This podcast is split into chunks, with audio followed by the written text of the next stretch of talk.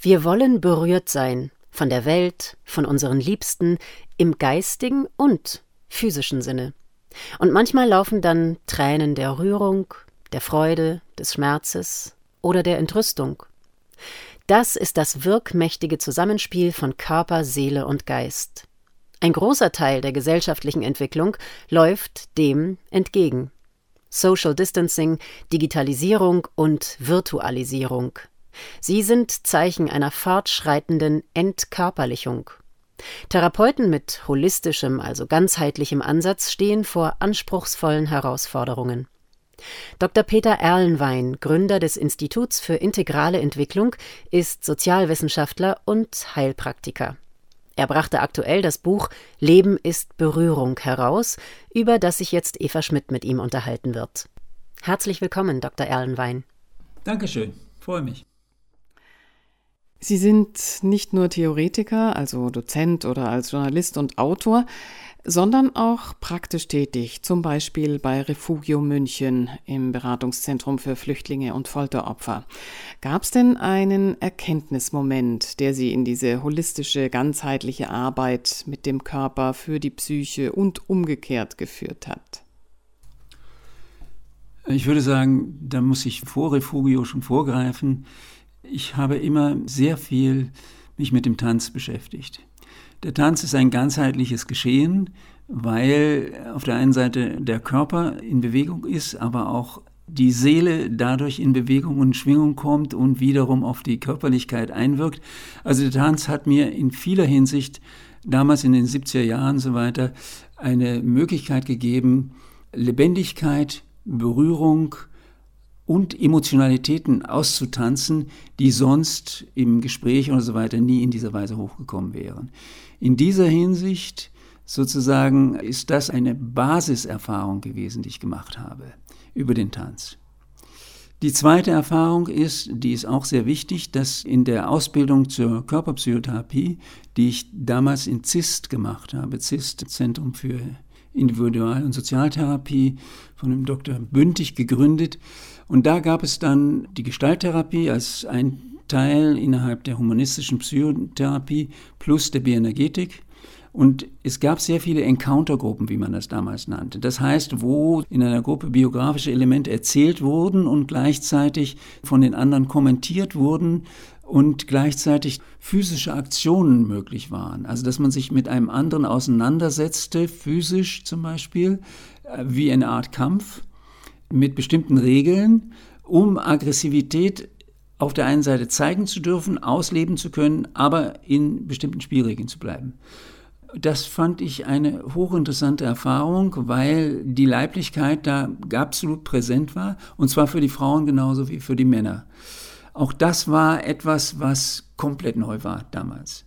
Was auch heute eigentlich nicht mehr so stattfindet. Man würde das als zu grob erachten. Aber es ergab darin die Einsicht in die außerordentliche Komplexität von physischen, mentalen, emotionalen und auch spirituellen Prozessen. Von daher war ich auf die Schiene gesetzt, die durch den Zeitgeist der damaligen Zeit auch sich ergeben hatte. You cannot look into your own eyes heißt ein Sprichwort. Mhm. Du kannst nicht in deine eigenen Augen sehen bist aber bis in den Tod untrennbar mit dem eigenen Körper verbunden. Was verstehen wir aus Ihrer Sicht zu wenig vom Verhältnis zwischen dem Ich und dem eigenen Körper? In Gesellschaften, die so, sagen wir mal, mind-zentriert sind, ich nutze jetzt das englische Wort mind, also intellektzentriert sind, ist auf der einen Seite zwar Sportlichkeit, Fitness außerordentlich angesagt, aber zumeist zum Beispiel auch in einem Druckverhältnis nach dem Motto, du musst fit sein, damit du überhaupt die Dinge schaffst, du musst dich entspannen können, auf der anderen Seite, damit du weiterleben kannst. Da ist eine eigenartige Diskrepanz zwischen Kopf und Körper. Deswegen, was im Kopf vorgeht und was im Körperlichen vorgeht, ist hier in einer enormen Weise gespalten. Und viele Menschen haben keine Wahrnehmung zu ihrer eigenen Körperlichkeit, es sei denn, die ist so stark im Sinne von Schmerzen und so weiter, dass man sie nicht vermeiden kann. Diese Art von mental Zentriertheit schafft auch eine Einseitigkeit, in der wir zum Beispiel, wir sprechen immer noch von Emotionen statt von Gefühlen. Ja, Gefühle hat für mich dieses Wort fühlen drin. Dieser Raum des Fühlens, des Erfühlens ist in dem Begriff der Emotionen völlig weg. Ja, wir haben also nur Emotionen, die sind entweder groß oder brüllend oder versteckt depressiv. In den Begriff des Fühlens kommt auch das Infühlungsein mit hinein. Und in dem Moment ergibt sich sozusagen eine Verbindung zwischen Leiblichkeit und einem, sagen wir mal jetzt, Intelligenzraum statt Intellektraum, der mir ein organisches Ganzes ermöglicht. Und wiederum ist da für mich der Tanz immer ein großes Ereignis gewesen, weil in dem Maße, wie ich Tanz auch reflektieren konnte, zum Beispiel solche Begriffe wie Raum, Sphäre, Richtung, Dynamik auf einmal erscheinen, die im normalen Leben so nicht da sind. Und das ergibt ein Netz von Verbindungen, das Ganzheitlichkeit wahrnehmbar macht und gleichzeitig bleibt es ein Unsichtbares. Mhm. Schön erklärt. Sie schreiben, das Ego ist ein Kontrollfreak, das immerzu um seine Sicherheit bangt. Das findet Nachhall in diesen Pandemie- und Kriegszeiten. Sie sprechen diesem Kontrollfreak, diesem Ego, die Lebendigkeit ab. Können Sie das näher erklären? Es gibt ja immer diese paar Grundbegriffe, die in der Psychologie seit Freud auf und ablaufen. Das eine ist das Ich, das andere ist das Selbst. Dann haben wir aber auch das Selbstlose. Jemand, der selbstlos ist, ist eigentlich schon ein außerordentlich hohes, erwachendes menschliches Wesen. Dann haben wir den Begriff des Schattens. Und das Ego ist dieses verkleinerte Ich, das ständig in diesem Sicherheitsdenken beschäftigt ist. Ja? Was muss ich alles machen? Was steht heute an? Ist das noch angefragt? Ist jenes notwendig? Es ist ein Kreisen um sich selber, das in dem Sinne immer einen gewissen Narzissmus hat, aber einen Urtrieb von Angst vor allem als Grundierung hat. Dieses sich selbst immer wieder betrachten, bin ich noch da, bin ich noch richtig da, ist alles in Ordnung, welche Sorge kommt jetzt? Oder geht es um mich wirklich und nicht um die anderen nur, endlich ich, endlich ich? Da ist eine Mischung aus Hunger und Angst und Sicherheit, die dieses Ich was schon in dem ersten Buchstaben, in dem I, wo so ein bisschen mit Licht zu tun hat, nicht zum Tragen kommt.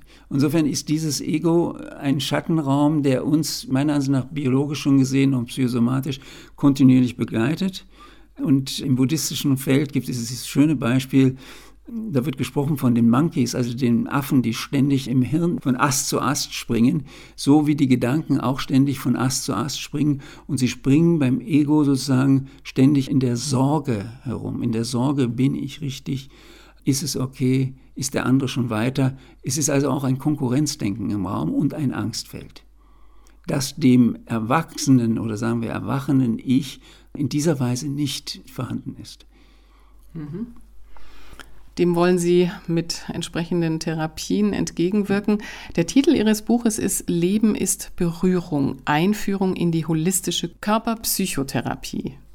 Die erste Assoziation ist ein Therapeut, der mich anfasst. So trivial ist es natürlich nicht, aber ich suche gerade den Dreh, um diesen, diesen Fächer aufzuspannen, die verschiedenen Methoden aufzublättern, die in dieser Therapie zum Einsatz kommen können um über die Methoden dann vielleicht nochmal von der anderen Seite an diesen geistigen Überbau zu gelangen. Können Sie da Beispiele nennen?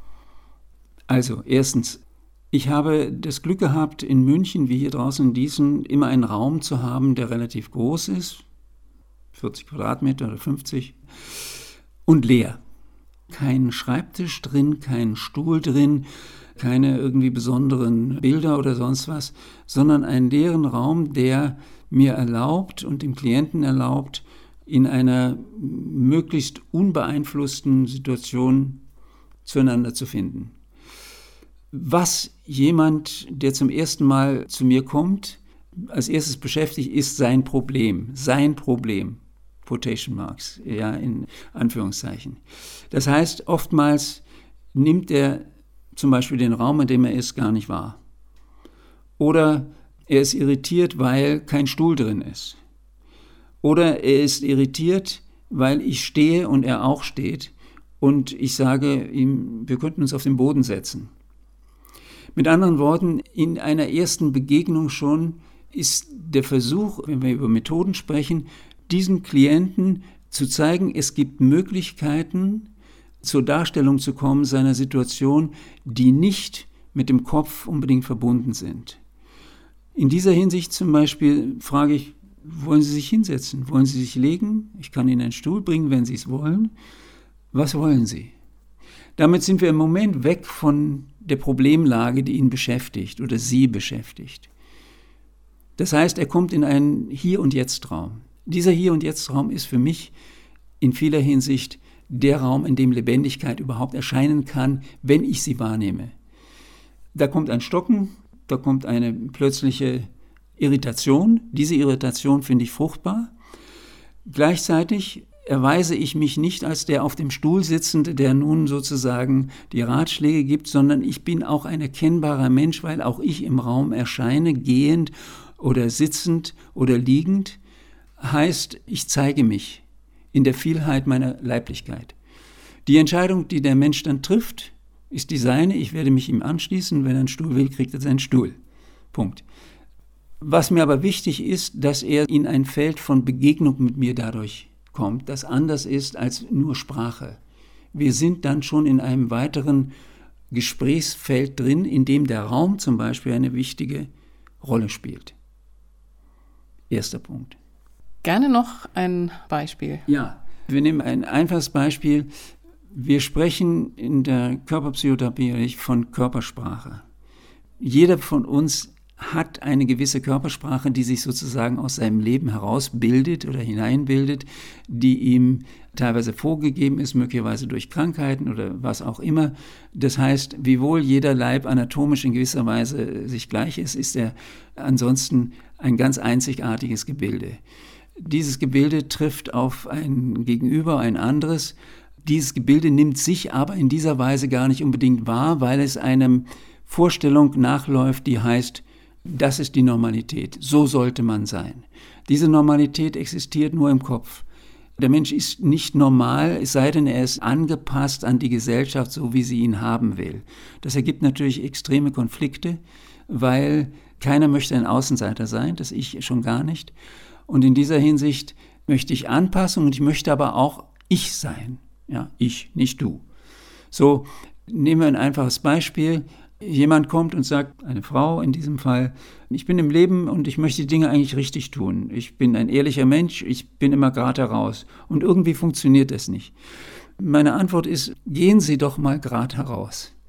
Das heißt, ich nutze seine, ihre Sprache in diesem Fall, weil für mich die Sprache ein direkter Ausdruck seines geistigen wie auch seines physischen Geschehens ist.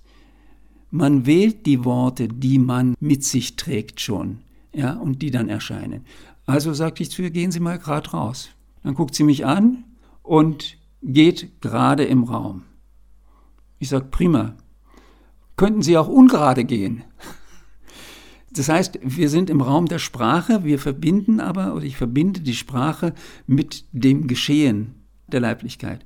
Sie wartet, äh, ungerade, weiß ich nicht, wie das ausschaut. Ich sage, bewegen Sie sich einfach ungerade, was immer Sie darunter verstehen. Und dann fängt sie an, einmal nach links auszuschwenken und dann wieder nach rechts auszuschwenken und zu trippeln, hin und her. Und ich sage, und? Ja, so kenne ich mich aber nicht ganz genau. Ich bin eigentlich immer gerade raus. Genau. Könnten wir noch das Ungerade, das Hin und Her, Vor und Rück irgendwie ein bisschen vertiefen? Das heißt, ich hatte sie eingeladen, einfach in der Bewegung hin und her zu gehen, wie sie das wollte. Und dann fing sie an, in Kurven zu gehen und einen Geschmack daran zu finden. Sie fand einen Geschmack am Ungeraden. Sie hatte den Begriff des Geradeaus mit einer moralischen Vorstellung besetzt. Ja, Ehrlichkeit zum Beispiel und so weiter. Und das Ungerade war für sie in diesem Sinne schon vom Leiblichen her gesehen sowas wie, naja, dann bin ich, ich bin eine Frau, ich mache da vielleicht jemand an oder sonst irgendwas. Aber sie hatte Geschmack gefunden an dieser Ungeradheit, das heißt an dieser Schwingungsfähigkeit, die da auf einmal auftauchte. Und da kam ein Lächeln auf und eine spürbare Entspannung. Und ich sagte zu ihr, wie fühlt es sich an? Sie sagte, es fühlt sich gut an. Das mache ich eigentlich nie. Punkt. Mhm. Sie haben den Begriff Schwindel auch ausgeführt mhm. in Ihrem Buch, weist ja auch auf einen körperlichen Zustand hin, aber auch darauf, dass wir intellektuell etwas als unwahr erfassen. Auch diese Dinge nehmen Sie dann zum Anlass aus der Sprache, um in die Körperlichkeit zu kommen. Ich hatte eine wichtige Erfahrung in meiner Ausbildung zur Gestalttherapie und Körpertherapie. Da hatte in Zist eine Weile lang war da ein Mann erschienen, Werner Arnett, der hatte sowas wie Eidetik gemacht, nannte er das, ein ganzheitliches Ideenfeld. Er hatte ein außerordentliches Sprachvermögen, das direkt für mich leiblich spürbar war und worin eine wirkliche Kraft, eine Heilkraft erschien und nicht ein nur Befragung und intellektuelles so oder so darstellen. Das hatte mich sehr beeindruckt. Und jetzt kam zum ersten Mal, bekam ich diese Erfahrung, dass Sprache und Körper in dieser Weise, natürlich, ich meine, wenn ich im Theater als Schauspieler da bin, ja, oder in den Martial Arts und so weiter, aber vor allem im Theater, dann ist Sprache und Körper ganz dicht beisammen, Körpersprache in der Weise. Und das hatte mich bewogen, mich diesem Konnex von Sprache und Körper neu zuzuwenden, eben nicht nur als die Körpersprache des anderen, sondern sein Vermögen in seiner Sprache, sich diesem Eigenraumkörper neu zu nähern und auch damit Sprache anders zu erfassen.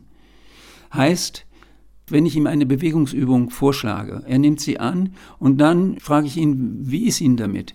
Dann sagt er vielleicht gut oder schlecht oder ja, war ganz nett oder sonst was. Damit sind wir in einem sehr unpräzisen Feld.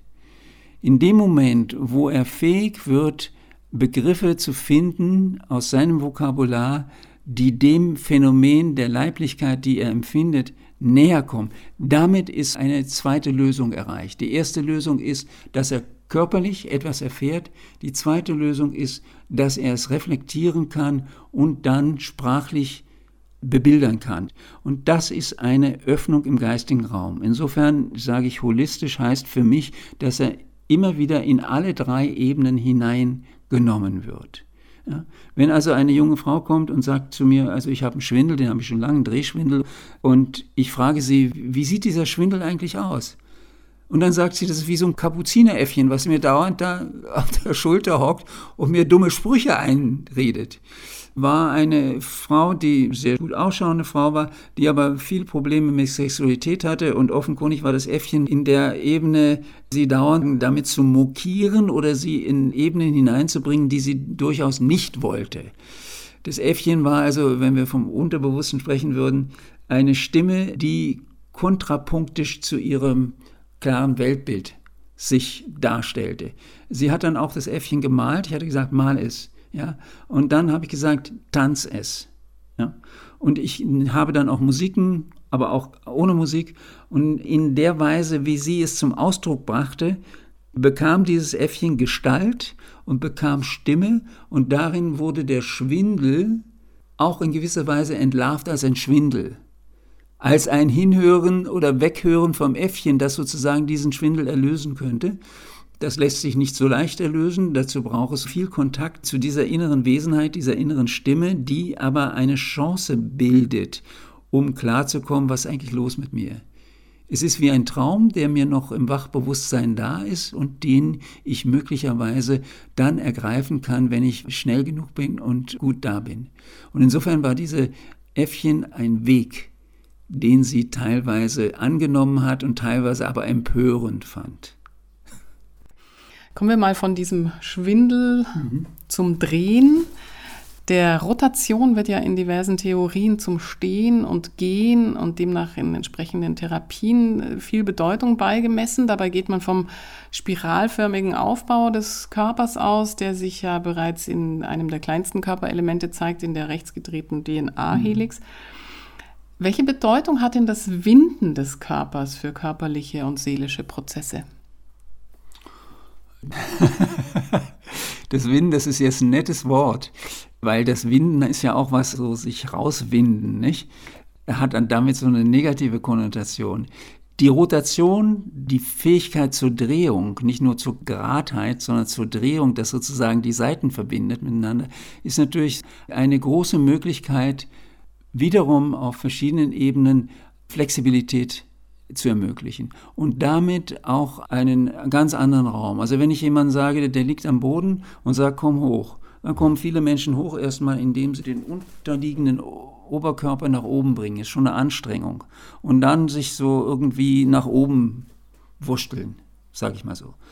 Und ich sage, kannst du einen anderen Weg finden nach oben, über eine Drehung. Ich zeige ihm dann eine ganz einfache Übung, wie eine spiralische Aufwärtsbewegung sein kann, wo der Kopf das Letzte ist, was in die Höhe, also in die Horizontale kommt. Und in dieser Drehung, die Raum nimmt, damit jemand aufwärts kommen kann, zeigt sich auch, dass in dieser Erscheinung eine Schönheit ist, eine Sensibilität und Schönheit, die mich als in meinem Menschsein auf einmal zur Darstellung bringt, ja.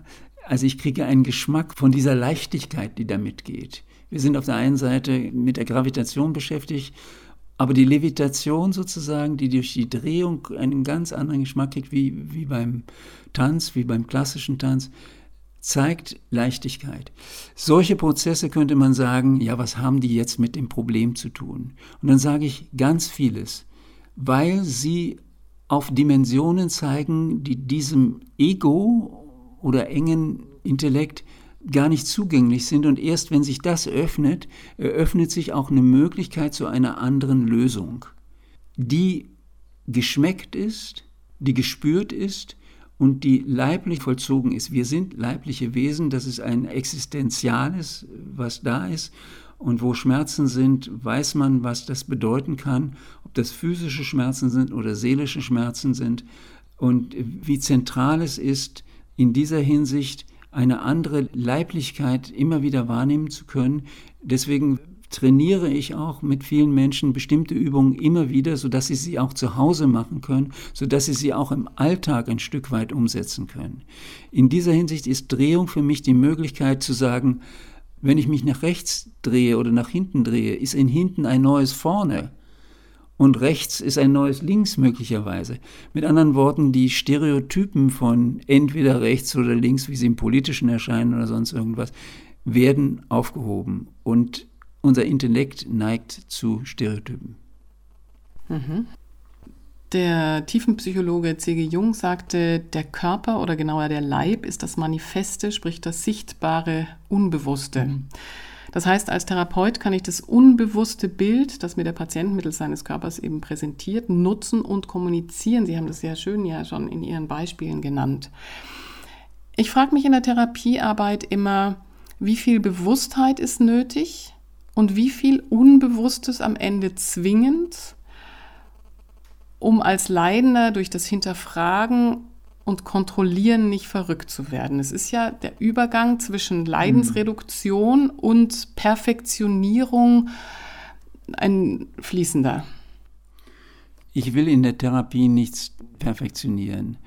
Jede Therapie geht so weit in meiner Wahrnehmung, als der Klient es vermag. Ja, der Klient kann jederzeit sagen, äh, jetzt mag ich nicht mehr oder ich komme nicht mehr klar oder sonst was. Er entscheidet in dieser Hinsicht, wie lange er überhaupt da sein will.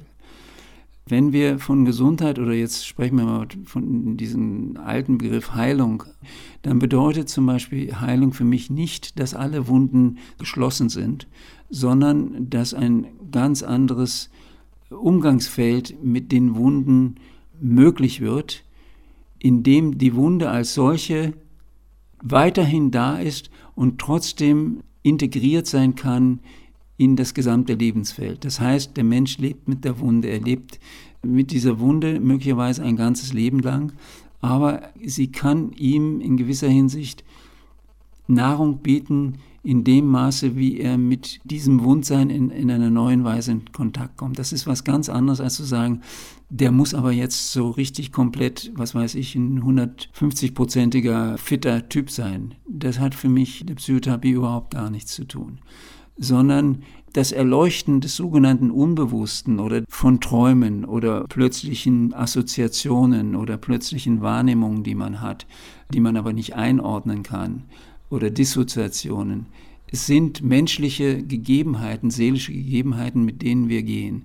Ich erinnere mich, ich habe eine im Refugio, weil Sie es genannt hatten, als ich damals dort gearbeitet hatte mit schwer traumatischen Menschen, wo man oftmals einfach an der Wand steht und hilflos ist. Wenn ich die eigene Hilflosigkeit als Therapeut nicht anerkennen und annehmen kann, bin ich am falschen Platz, gerade in solchen Fällen. Ich habe auch gesehen, dass bestimmte Traumata sich für meine Wahrnehmung nicht erlösen lassen, in dem Sinne, wie wir das denken, waps, irgendwann ist weg. Ist nicht weg, aber die Wunde kann, wenn neu angeschaut und anders angeschaut, in, in einer mehr perspektivischen Anschauung, kann sie mir Einsichten eröffnen, die das Leiden vielleicht nicht aufheben, aber die das Leiden doch in einen anderen Kontext zu setzen vermögen auch in der Wahrnehmung, dass ich nicht der Alleinleidende bin. Und in dem Sinne möchte ich einen Satz sagen, Leben ist Berührung, heißt auch, ich werde von allem Möglichen berührt. Ich möchte auch berührt werden. Ich möchte auch von dunklen Dingen berührt werden. Viele Leute gehen ins Kino und schauen sich die schauerlichsten Dinge an. Jedes Mal haben wir im ersten Programm oder im zweiten Programm im Fernsehen irgendwelche Krimis, die beginnen immer mit irgendwelchen Mordfällen oder sonst was. Also das Verlangen nach dem Dunklen, ist immer da. Sie ist ein urmenschliches Verlangen, das Durchlichtung möchte, aber natürlich am besten da im Fernseher und im Kino, aber nicht bei sich selber. Aber die Wirklichkeit ist größer als das Kino. Insofern sage ich nur, wir müssen anerkennen, dass in unserer menschlichen Existenz das sogenannte Dunkle ein außerordentliches Anziehungsfeld ist, das wir suchen. Offenkundig ist darin, in diesem Suchen auch eine Ahnung, dass da auch ein Erleuchtungsmoment drin sein könnte. Gibt viel zum Nachdenken. ja.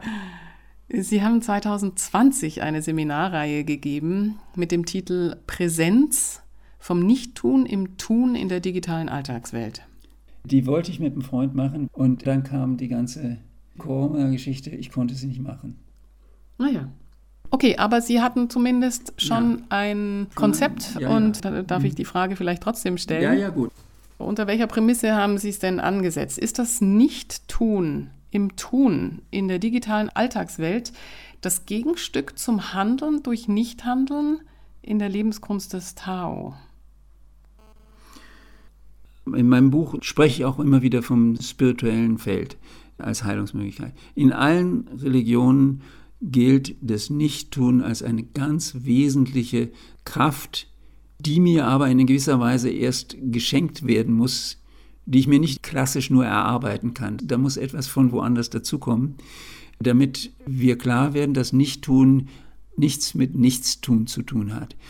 Also umgekehrt, es ist ein Zulassen von Situationen Möglichkeiten, die dem normal Handelnden so nicht zugänglich sind oder nur begrenzt zugänglich sind und die aber darauf hinausläuft, die Leerheit, die Offenheit der Welt immer wieder in die Wahrnehmung gehen zu können, sozusagen jenseits unserer Konzeptionen, die da sind. Fast alle Metaphysik oder spirituelle tiefen Intuitionen hat, wie Sie sagen, die Lehre im buddhistischen Raum mit Doppel-E, die Lehre als Lehre, oder im taoistischen Sinne das Yin-Yang, oder in der Erfahrung eines Meister Eckharts oder sonst wie, oder Eckhart Tolle, der davon spricht, dass dieses Loslassen von den Konzepten, die Ideen, der entscheidende Schritt ist, wenn ich in einen wirklich sehr anderen Raum hineinkommen möchte, der immer gegeben ist, aus dem wir vielleicht auch kommen, und der aber für eine so sehr stark ins Handeln und in die Aktivität gesetzte Gesellschaft, wie wir es heute sind, und digital noch mehr, extrem schwer zugänglich ist. Wiewohl, jetzt sprechen wir davon, das Digitale. Steve Jobs hat ganz viel aus dem Hinduistischen gelernt gehabt. Andere digitale Jungs von Silicon Valley sind alle in Indien gewesen. Das heißt, sie hatten irgendwie einen Draht gehabt zu der Wirklichkeit, die die indische Spiritualität aufzeigt. Und sie haben sie dann sozusagen mit ihrem westlichen Mind neu gedreht. Und daraus sind ja erstaunliche Dinge gekommen, bis zum iPhone hin. Das war auch der Ansatz, den ich im Auge hatte mit einem guten Freund von mir, der im Digitalen sehr bewandert ist, viel mehr als ich, der ich in anderen Räumen, eben in diesen psychologischen Räumen arbeite, da eine Brücke zu schlagen und zu schauen, wie geht das eine mit dem anderen. Und wie können wir rauskommen aus den Benennungen, also dass ich sage, das ist nur so oder so, sondern offene Räume lassen, die sich erst von selber benennen als das und wir sie als solches erkennen würden. Dann wären wir vielleicht auch raus aus der Digitalfalle, die uns jetzt mit durchleuchtenden Kameras und sonst was entgegenscheint und Chips, in denen wir vollends erkennbar werden nach außen hin und was nicht unbedingt der beste aller Wege ist, so ist meine Wahrnehmung. In dieser Hinsicht empfinde ich das Digitale als ein, ja, ein virtuelles Feld. Facebook spricht vom Meta inzwischen, das unglaublich Sog hat, der in der Religion für mein Empfinden schon immer erkannt gewesen ist, und mit ganz anderen Begrifflichkeiten besetzt wurde, aber in dem der Begriff entweder Gott als ein absolut transzendentes, was nicht benennbar ist, oder die Lehre auch nicht benennbar ist, Nirvana, dem gleichkommt, aber ein ganz anderes bewirkt, dass sich aus diesen ganzen Kontrollsituationen, in denen wir sind, in dem das Ich auch ständig herumläuft, herauskommen können zu einer ganz anderen Gelassenheit, die mit dem Lassen zu tun hat. Und darin empfinde ich, ist die holistische Körperpsychotherapie auch für mich jedenfalls in einem Fokus in Bezug auf Heilung. Mhm. Nochmal zurück auf diese Idee, die Sie da entwickelt hatten vom Nichttun im Tun in der digitalen mhm. Alltagswelt. Was war denn Ihr Fazit? Was wollten Sie denn mit diesen Menschen erarbeiten? Gab es ein Ziel? Das Ziel ist zu sagen, das Digitale so zu nehmen wie alle anderen Dinge auch, ist dieser Stufe des Bewusstseins, die da erscheint, nicht angemessen. Wir brauchen einen Respekt vor diesem Digitalen, um es überhaupt positiv bewältigen zu können und nicht in die Falle des Totalkonsumenten und des Ausgebeutenden hineinzugleiten. Insofern hieße für mich oder für uns beide, die wir es gemacht haben, ein Training in dem Umgang mit dem Digitalen, das mir auf der einen Seite erlaubt, ständig online zu sein, unbedingt immer wieder offline zu werden, immer wieder herausgehen zu können, immer wieder den Blick in die Welt als eine berührbare, als eine unmittelbare zuzulassen und zu schauen, was macht es im Kontakt, wenn ich dann wieder online gehe? Wie kann im Offline das Analoge so stark in das Digitale wieder hineinscheinen, sodass wir nicht diese Trennung haben, hier ist das Digitale, dort ist das Analoge, also sozusagen das Unmittelbare. Wie können Menschen also dem Sog des digitalen Konsumismus und der Faszination sich von diesem Sog lösen und insofern wach und intelligent bleiben und ist es mit ihrem existenziellen Sein befruchten zu können. Das ist eigentlich das Anliegen gewesen. Insofern ein Instrument zu haben, das ich aber immer wieder ablegen kann, bevor es eine außerordentliche Sucht wird und uns dann keine Chance mehr lässt. Das war der Ansatzgedanke dazu. Mhm. Wollte gerade sagen, der Umgang mit dem Alkohol ja, genau, ist genau. ein bisschen vergleichbar. In diesen fragilen Zeiten, in denen wir Antifragilität lernen müssten, nämlich das flexible Reagieren und Lernen durch sich wandelnde Umstände. Was raten Sie uns denn heutzutage? Tanzen? Einen Moment. Ich zitiere Andreas Mascher, das ist mein Verleger, der geschrieben hat, der Königsweg zur Überwindung der Leibvergessenheit im Allgemeinen und für eine ganzheitliche Körperpsychotherapie insbesondere ist der Tanz.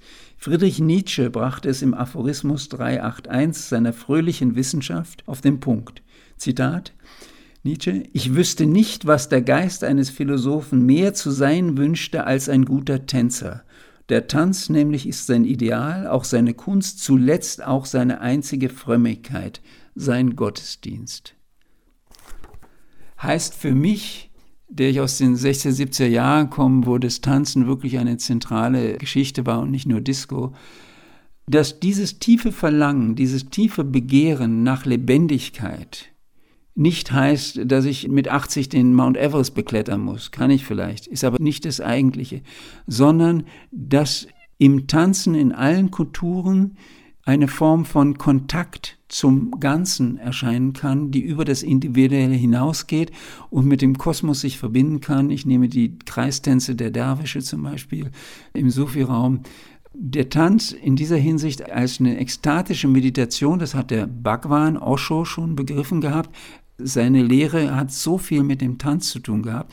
Und ich bin kein Anhänger von Osho geworden, da hatte ich doch Vorbehalte, aber ich habe gesehen, dass viele Menschen, die diesen Tanzweg des Osho gegangen sind, außerordentliche Schönheit, Kraft und Mut entwickelt haben. Und das wünsche ich mir doch für meine Klienten und für die Welt insgesamt. Vielen herzlichen Dank. Danke.